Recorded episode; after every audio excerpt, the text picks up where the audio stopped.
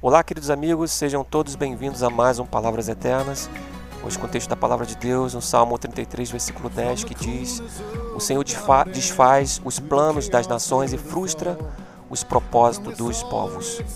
Nós devemos fazer o que Deus quer e parar de pensar e nos preocupar sobre o que Deus não nos disse para fazer. Nada é mais seguro para nós e mais agradável a Deus do que confiarmos em Sua palavra, não em nossas próprias ideias. Nela nos, nós encontraremos orientação suficiente sobre o que devemos fazer.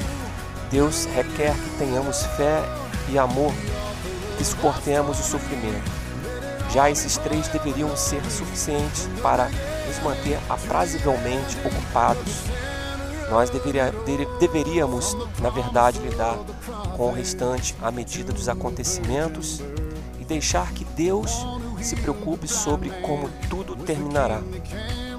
Se não desejamos ouvir o que Deus diz em Sua palavra, Ele nos pune simplesmente permitindo que nos atormentemos sem uma boa razão. Quando homens e príncipes sábios ignoram Sua palavra, Deus não permite que quaisquer dos seus planos aconteçam, sejam eles bons ou maus. Esse salmo que acabamos de ler diz: O Senhor desfaz os planos das nações. Exatamente isso que Deus sempre nos diz, sempre frustrando os planos daqueles que trabalham muitos anos suas próprias sabedorias e ideias.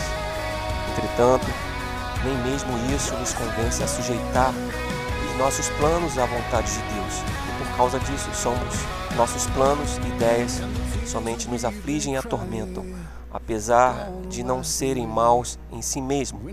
Como Jesus disse, basta a cada dia o seu próprio mal.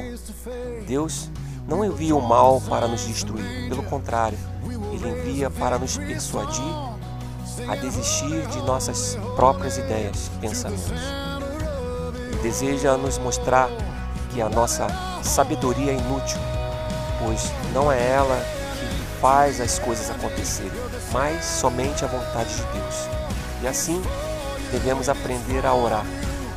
Seja feita a tua vontade.